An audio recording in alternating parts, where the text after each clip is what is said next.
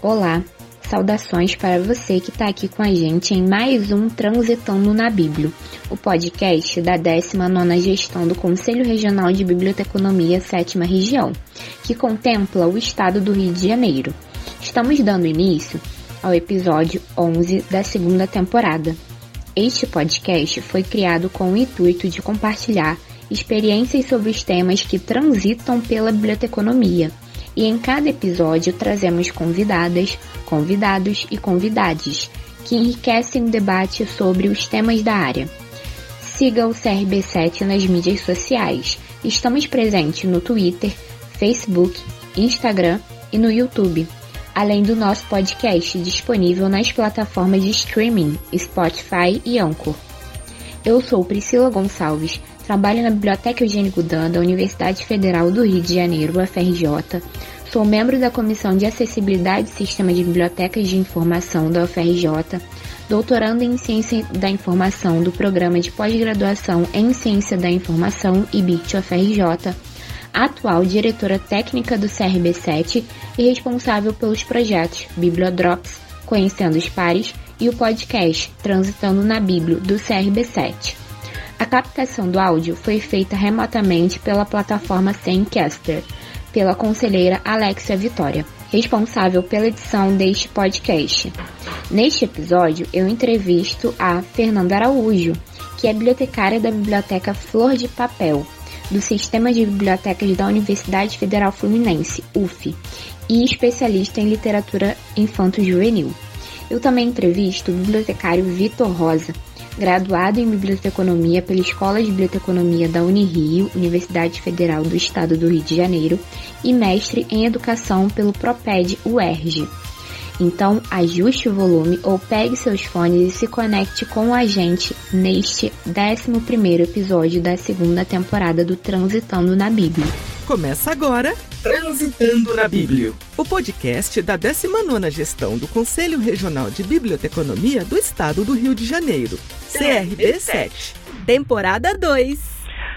Olá, aqui é Marli Bibas e a minha dica de leitura vai para o trabalho de Thaís Helena de Almeida, disponível no site da BN para baixar e fala sobre os conservadores, restauradores e cientistas na preservação do acervo da Biblioteca Nacional, de 1880 a 1980.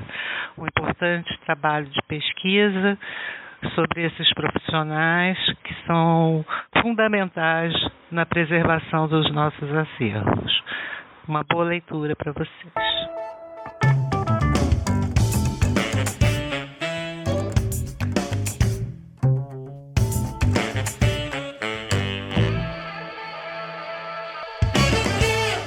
Então, começando com a Fernanda, é, nesse podcast de hoje, eu queria saber de você, Fê, como é que foi a sua trajetória até chegar no serviço público?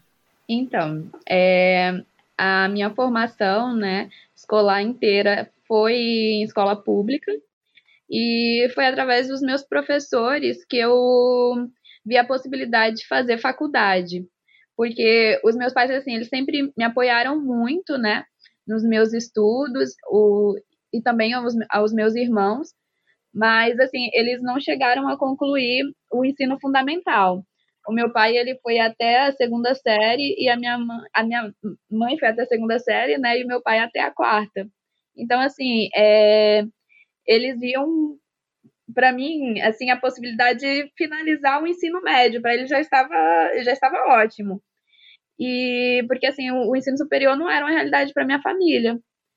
Só que os meus professores, né, tanto no ensino fundamental quanto no médio, eles sempre incentivavam muito a gente a, a fazer faculdade, é, a ver isso realmente como uma possibilidade, né, com um futuro próximo. Então, eu comecei a pensar o que, que eu poderia fazer. E aí eu cheguei ao curso de administração, é, de administração de empresas. Eu acho que eu pensei nesse curso por conta que eu me via trabalhando num escritório, na frente de um computador, sabe, com vários papéis. Mas aí, quando eu fui crescendo e cheguei no terceiro ano, que realmente aí eu tinha que escolher um curso para fazer, é, eu fui pesquisar mais sobre administração, eu vi que não tinha nada a ver comigo. E aí eu entrei em né? Porque, tipo, terceiro ano, a gente tem que escolher alguma coisa para fazer, e eu não sabia o que eu ia fazer. E aí teve um dia que eu lembrei de uma professora minha chamada Delícia, em que um dia ela chegou na sala é, revoltada porque ela tinha ido na sala de leitura lá da escola e não tinha encontrado um livro que ela queria. Aí ela falou assim: ah, gente, alguém aqui tem que fazer biblioteconomia. A dona Sandra tem mó boa vontade, mas ela não é bibliotecária. E aí eu fiquei lá procurando o livro e não encontrei. Aí quando ela falou isso, né, eu disse, nossa, biblioteconomia, nunca tinha ouvido falar. Gente, uma profissão que organiza livros, que bacana. Mas assim, como eu já, já queria fazer a administração, aquilo ali foi colocado na minha mente e esquecido, né? É, só que quando eu cheguei no terceiro ano, e aí eu já não, eu não tinha, não sabia mais o que fazer e lembrei disso, né, da professora falando de biblioteconomia, eu pensei, gente, vou pesquisar sobre sobre esse curso. Vai que. Aí eu pesquisei e eu gostei muito, gostei muito do que eu li. E aí todas as minhas assim opções, né, na hora do vestibular é, foram biblioteconomia.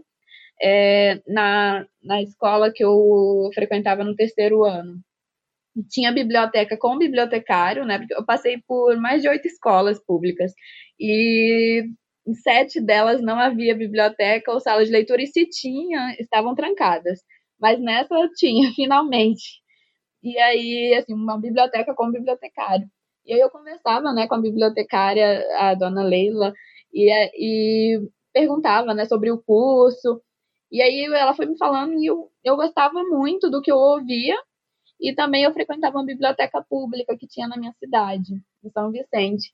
E aí, na cidade onde eu morava, né, que não é a minha cidade, enfim, a cidade que eu morava naquele momento. E também conversei com, com os bibliotecários de lá e fui vendo que era aquilo que eu queria fazer. E aí eu passei na, na Unirio, entrei para é, curso de biblioteconomia, é, gostei muito, aprendi demais. É, no início, né, nos primeiros períodos, eu participei de uma de um programa, né, de uma bolsa chamado Jovens Talentos para a Ciência, em que eu tive uma breve iniciação científica. É, eu gostei muito da experiência, mas não segui adiante na pesquisa. E depois eu comecei a fazer estágio. E aí o, foi, foi apenas um estágio, né, na Escola de Magistratura do Estado do Rio de Janeiro, a EMERG, uma biblioteca jurídica, é, onde eu aprendi também muito, assim, é um campo muito amplo. E depois eu ingressei no serviço público, como auxiliar de biblioteca do Colégio Pedro II, né, é uma biblioteca escolar. E foi onde eu realmente me encontrei, assim, que eu vi que a biblioteca escolar é o, é o meu espaço de atuação. E é isso. E eu queria saber também de você, Fê, é, se você sempre pensou em fazer concurso público, houve alguma influência de algum amigo ou familiar para que essa fosse uma opção para você? Assim, eu nunca tinha pensado na possibilidade de fazer concurso, né? É, antes de ingressar na faculdade, essa nunca foi uma, uma possibilidade. Aí depois que eu ingressei, que aí assim com os professores, né, e com os amigos, é que eu fui ver que aquilo ali podia ser um caminho, né? E o que mais me chamou a atenção na questão do serviço público foi a questão da estabilidade, porque o meu pai, né, ele era o único que trabalhava lá em casa, e assim, ele passou muito tempo desempregado, inclusive na época da, da minha graduação. É, chegou um determinado momento que eu ia trancar a, a faculdade porque eu não tinha mais condições de ir. E, e foi nessa, nesse momento que, que, assim, que eu fui me agarrando ao que tinha ali, tipo, os concursos que ia saindo. Foi quando saiu o concurso ter segundo eu consegui entrar. Foi o que me manteve na graduação. Então, o concurso assim, foi um barco para salvar minha, minha trajetória. É isso. E eu queria saber também de você, Fê, é, se você acha que você se encontrou como servidora pública e se há alguma coisa na sua trajetória profissional que você faria diferente. Então, é, assim, eu me encontrei muito trabalhando numa biblioteca escolar, né? Como, como auxiliar de, de biblioteca no início. Eu fiquei três anos e meio no, no Colégio Pedro II. E eu aprendi demais, assim, eu acho que foi uma, foi uma formação para a vida, tanto profissional quanto humana. E, assim, eu aprendi a trabalhar com as crianças, né? Que também nunca tinha passado pela minha cabeça trabalhar com crianças tão novas, né? De 3 a 5 anos. Achei que era impossível. Porque você gente não sei nem conversar com uma criança. Mas é, foi incrível, porque a gente sempre acha que a gente vai ensinar alguma coisa, né? E, assim, na verdade, é uma troca. Porque é, elas também me ensinam muito. E elas também me tiram muito dessa questão da, é, da monotonia, né? Assim, é, é, elas são muito dinâmicas, então elas fazem você refletir sobre várias questões que você talvez não ia pensar se você tivesse é, num, num, num serviço comum, vamos dizer assim, sabe? Eles te tiram muito do eixo, eles realmente fazem você refletir. Então, assim, eu me encontrei muito, né? Na, na questão da, da biblioteca escolar, da biblioteca escolar infantil. E aí, quando. É, mas me incomodava a questão de ser auxiliar de biblioteca, né? Porque eu queria ser bibliotecária. E aí eu comecei a fazer concurso pra, é, para bibliotecário. E aí eu fiz da UFRJ, não passei. É, fiz para o Colégio Pedro II também, não passei. Fiquei muito triste, que era meu sonho de consumo. é, atuar lá na educação infantil como bibliotecária, mas consegui entrar na UF. E, assim, fiquei muito, muito feliz, mas, ao mesmo tempo, o meu coração ficou, assim, um pouco dividido, né? Porque eu já tinha me encontrado, eu sabia que a, a biblioteca escolar era o, o, o que me deixava no espaço no qual eu tinha vontade, assim, realmente de pesquisar aquilo, de é, de, me, de me aperfeiçoar profissionalmente. E aí eu saí do, do, do conforto do espaço que eu já tinha encontrado para ir para um outro espaço. Eu fui para uma biblioteca de obras raras. Foi, foi uma experiência muito bacana, né? É, assim, mas era um trabalho extremamente técnico.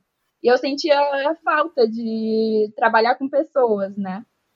E aí é, eu coloquei que assim eu, que eu tinha interesse porque lá na, na UF tem uma tem duas bibliotecas escolares, né? Uma biblioteca que fica na educação infantil e outra biblioteca que fica é, para o ensino fundamental e para o ensino médio. E aí eu deixei a possibilidade no ar de que se tivesse um dia a oportunidade, eu gostaria de ir para lá. E aí essa oportunidade surgiu. E aí eu fui para a biblioteca da, da educação infantil, né? A biblioteca Flor de Papel, e hoje é, é onde eu me encontro, né? Eu e mais dois bibliotecários, a Joelma e o Leandro. E assim, lá eu me realizei. Eu me realizei porque assim a gente consegue fazer um trabalho muito bacana de formação de leitores.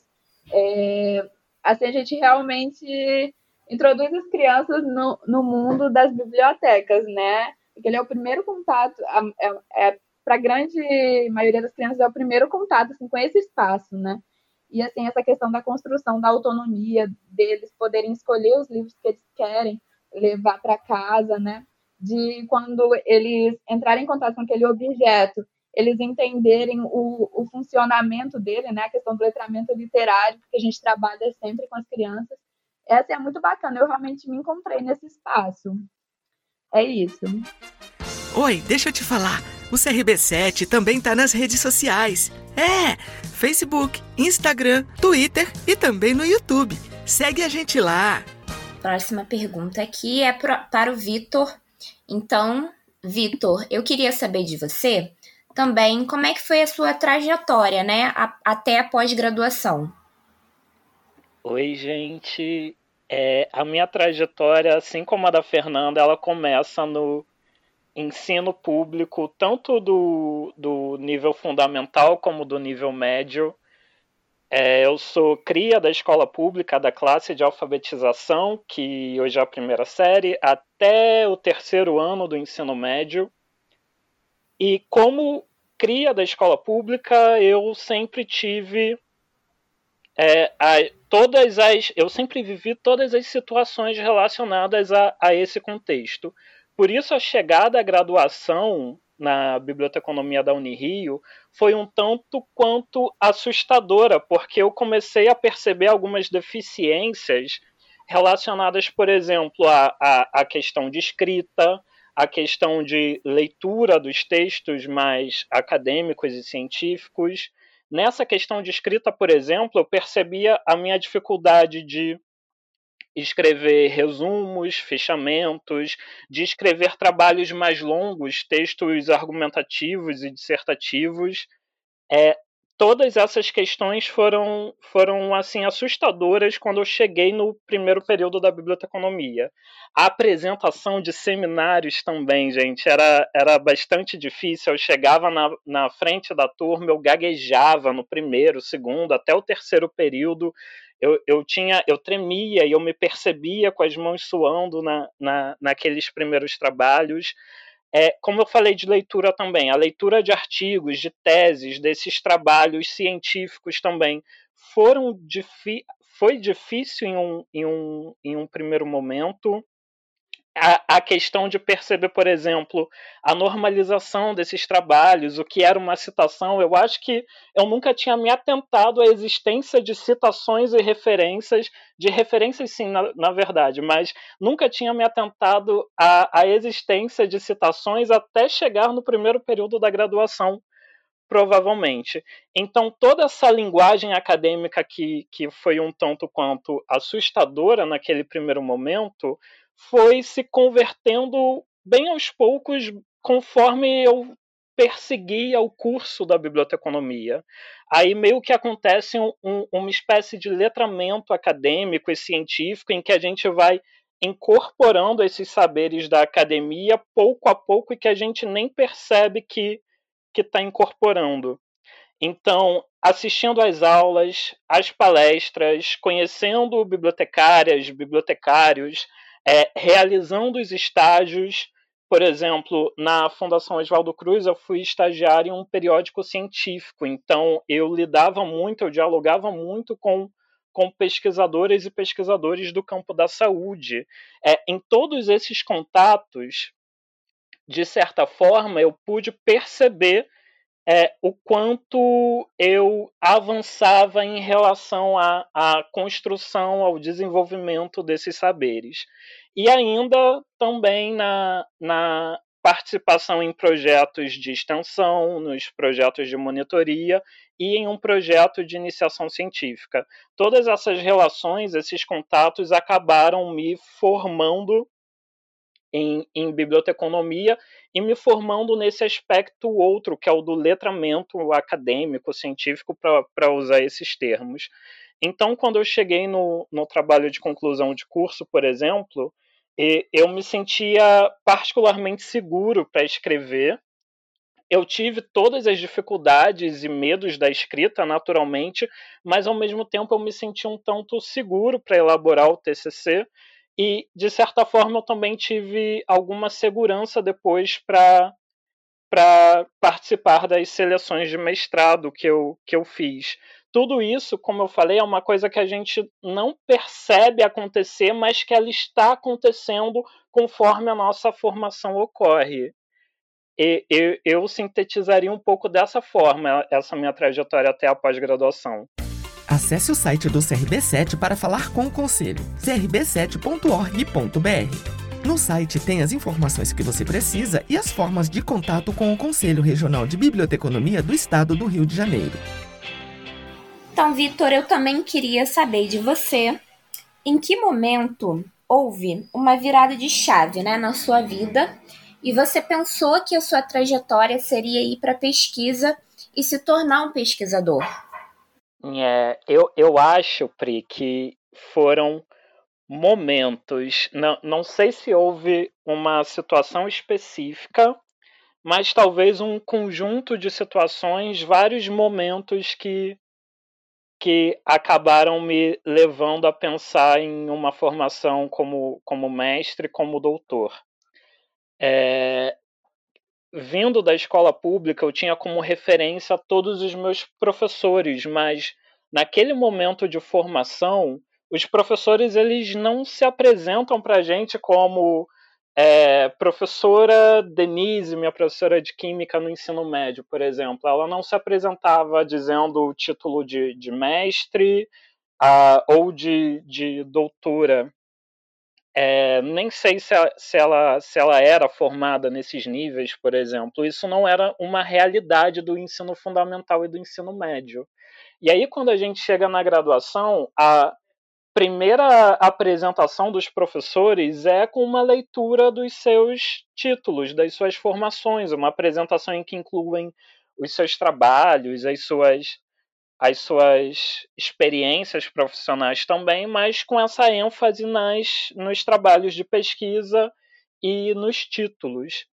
Mas mesmo quando a gente entra na faculdade começa a perceber os professores se apresentando dessa, dessa maneira nos primeiros dias de aula, é, eu, eu não sei se a gente, aluno ingressante, já imagina um dia fazer mestrado ou doutorado. Na minha realidade, Pri, não, não, não era um pensamento que vinha já naquele momento inicial de formação. É, mas é, meu pai foi porteiro durante 37 anos e, sendo filho do porteiro no prédio onde eu cresci e morei os 20 primeiros anos da minha vida, era muito comum eu me referir aos moradores como doutor, sem nem saber se tinha título de doutor, por exemplo. Era só pela é, conformidade da situação, aquela é uma coisa muito específica, talvez, e que ainda se perpetue hoje, dez anos depois, na, na realidade dos filhos de porteiro, chamar determinados moradores de, de doutor, por exemplo. É, então, quando vem um primeiro momento, talvez, eu diria que no contato específico com alguns professores que eu admiro muito na Unirio. Professora Naira Cristofoletti Silveira, professor Alberto Calil Elia Júnior e professora Elisa Campos Machado, que me convidam em, no, na metade da minha formação para participar de um grupo de pesquisa sobre bibliotecas públicas. E aí eu começo a assistir às reuniões desse grupo de pesquisa, eu começo a, a, a observar os debates que, que ocorriam naquele contexto também na metade da minha formação, outra situação que acabou é, influenciando, talvez, tenha sido uma gestão do Centro Acadêmico de Biblioteconomia da Unirio, onde, diante de todos os contatos que a gente precisava ter com os docentes, a diretora da, da Escola de Biblioteconomia à época, a professora Simone Weitzel, outra pessoa maravilhosa na minha formação, é, em todos os contatos, todas as reuniões que nós, porventura, precisássemos ter, toda, vem todo um senso de admiração e, ao mesmo tempo, um incentivo que, na fala desses professores, eu sempre percebi de modo muito explícito. É, é, aquela, é aquela coisa, né? De início a gente não se imagina que um filho de porteiro vai em algum momento se tornar doutor. Eu não, eu não imaginava isso para mim. Só de chegar à graduação já era, já era um, um momento único na minha vida.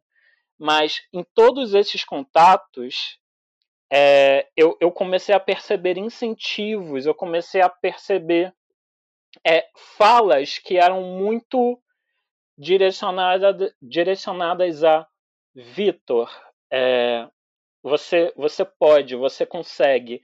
E naquele momento a gente vivia um momento político completamente oposto ao de hoje, em que nós, de grupos das classes populares, podíamos vislumbrar tais situações, chegar a um mestrado, chegar a um curso de doutorado, coisa que era tão mais incomum tantos anos antes, coisa que era restrita às exceções, no caso, às pessoas que, que tiveram a sorte, as pessoas de classes populares que tiveram a sorte de chegar.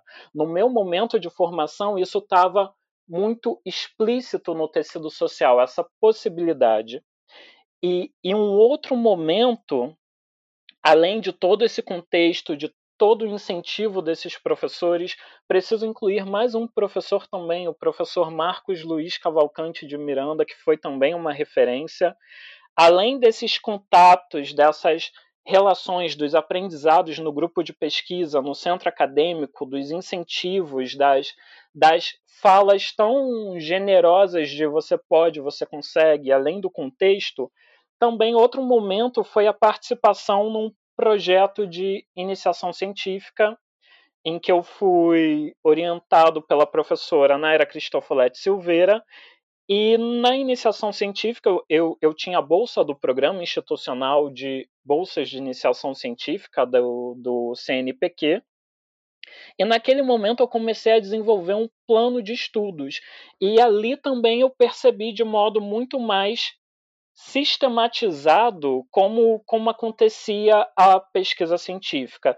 Isso no plano de teoria, de trabalho com conceitos, também no, no plano específico da, das, dos procedimentos metodológicos, todos esses momentos acabaram fazendo essa virada de chave e, e, e me fizeram pensar: sim, eu, Vitor, posso fazer mestrado. E de fato fiz e me fizeram pensar: Vitor, você consegue ser doutor e eu espero fazer o curso de doutorado ainda, né? No caso, eu espero a, a oportunidade de uma seleção e, e, quem sabe, de uma aprovação. Ai, que ótimo, Vitor. E eu queria saber também é, de você, o que, que você está fazendo hoje, né? Para que seu objetivo de virar docente, né? A gente que convive com você sabe que você tem esse sonho, né? Para que você possa alcançar esse objetivo, né? Para que esse objetivo possa se tornar realidade. Eu, eu concluí o mestrado nesse ano de 2022 foi, foi uma realização árdua porque eu enfrentei o período da pandemia e e isso me fez rever toda, todo o desenvolvimento da pesquisa. E nesse ano eu não me candidatei a, a nenhuma seleção de doutorado, eu deixei isso para o ano que vem por questões que envolvem é, o, o âmbito pessoal, também o âmbito político, entre várias outras situações.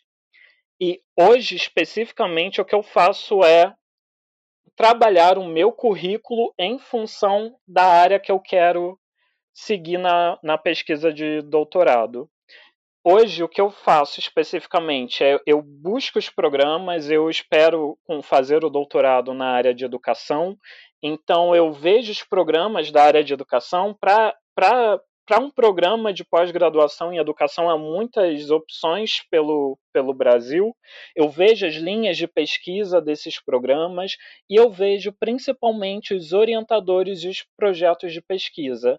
E eu vejo esses orientadores e projetos de pesquisa que tratem especificamente da biblioteca, que, embora sejam da biblioteca, na verdade, pensando também em circulação de livros, pensando a questão de, de apropriação de leitura, de, de, de desenvolvimento da escrita, essas questões que, de certa forma, estão inseridas nessa interface biblioteconomia, informação e educação. E pensando esses potenciais orientadores e projetos de pesquisa, eu naturalmente tenho o meu próprio projeto de tese, que é, que é a pesquisa que a gente idealiza para se candidatar a um processo de seleção, e outra situação também é, é a necessidade de bolsa para desenvolver uma pesquisa sem amparo de uma agência de fomento, de uma bolsa de uma agência de fomento, isso pode ser uma situação um tanto difícil e hoje então eu procuro programas que tenham justamente essas opções em que eu possa ser bolsista de alguma forma, que é uma preocupação que o, que o pós-graduando tem, de certa forma. É, essas são as minhas ações para que em 2023 eu possa me candidatar a um processo de seleção. Bom, é, eu fiquei muito envolvida, né? Na verdade, isso não foi combinado, né, gente? Mas pelo que eu pude ver aqui, tanto a Fernanda quanto o Vitor, eles são ativistas, né, de biblioteca escolar. Então, é, fico muito feliz que estejam seguidos por essa área tão importante para o nosso país, tão necessária. E duas pessoas, né, amantes, né, desse tipo de biblioteca, que é, sempre estão batalhando, né, por oportunidades de atuação e de melhora, de pesquisa. Então, eu fico muito grata por esse podcast, né, ter sido com o Vitor e com a Fernanda. E para encerrar, Vitor, eu queria escutar de você as suas considerações finais. É, eu inicio agradecendo a você, Priscila, pela mediação, pelo convite. Agradeço também a Eva, agradeço a Alexia, a Fernanda também. Eu estava com muitas saudades de, de todas vocês. Eu espero que a gente possa se reencontrar agora nesse período pós-pandemia e se dar abraços como, a, como fazíamos antes. Estou com saudades e também encerro dizendo que acredito que seja possível pensarmos nessa formação, é possível acreditarmos que somos capazes, que temos condições de chegar a, a esses níveis. Se passarmos pela graduação, sobrevivemos à graduação e se temos interesse em mestrado e doutorado, é possível. Uma coisa que me encanta muito na biblioteconomia, isso pensando naturalmente aqui no Rio de Janeiro, é quando eu vejo alguns colegas que eu admiro muito e lembro a, a situação deles. Fernanda, por exemplo, aqui é, é uma referência, uma pessoa que eu admiro demais, incrível. Priscila, Alexa, como eu falei. É de pensar que podemos chegar aonde queremos. Embora os caminhos sejam naturalmente difíceis, as pedras, os obstáculos existam, eu, eu acredito nesse, nesse nosso poder associado ao, ao querer. Eu deixo essa mensagem de incentivo e finalizo de novo agradecendo a vocês pela acolhida ao, ao Conselho Regional de Biblioteconomia, aqui da sétima região, pela acolhida e pela oportunidade de conversar. Então, Fê, eu queria escutar agora as suas considerações finais. É, então, gente, eu gostaria muito de agradecer, né, pela oportunidade, pelo espaço. É, eu acho que, assim, é muito importante, né, a gente ouvir a trajetória profissional do, dos nossos colegas, porque às vezes a gente, a gente acaba se formando, né? Cada um vai para um canto e a gente acaba não sabendo como é que se deu o percurso, né? E é muito bacana ver os diversos caminhos que a gente a gente tem na vida, né? E eu acho que é importante esse momento de troca. É, muito obrigada mesmo, gente. Encerramos então, gente. Ai, gente, foi maravilhoso estar com vocês, ouvir. Foi muito lindo. Quero encerrar este episódio agradecendo mais uma vez a presença dos nossos convidados para esta entrevista tão pertinente para a nossa área. E convido a todos vocês para seguirem nosso Instagram, CRB7Região, nosso Facebook, Conselho Regional de Biblioteconomia 7 Região e nossos projetos no YouTube, Articula Biblio, Bibliodrops e Atualiza Biblio. Dito tudo isso, até a próxima. Ah, tava tão legal o episódio de hoje. Pena que acabou. Transitando na Bíblia, o podcast da 19ª Gestão do Conselho Regional de Biblioteconomia do Estado do Rio de Janeiro, CRB7. Temporada 2.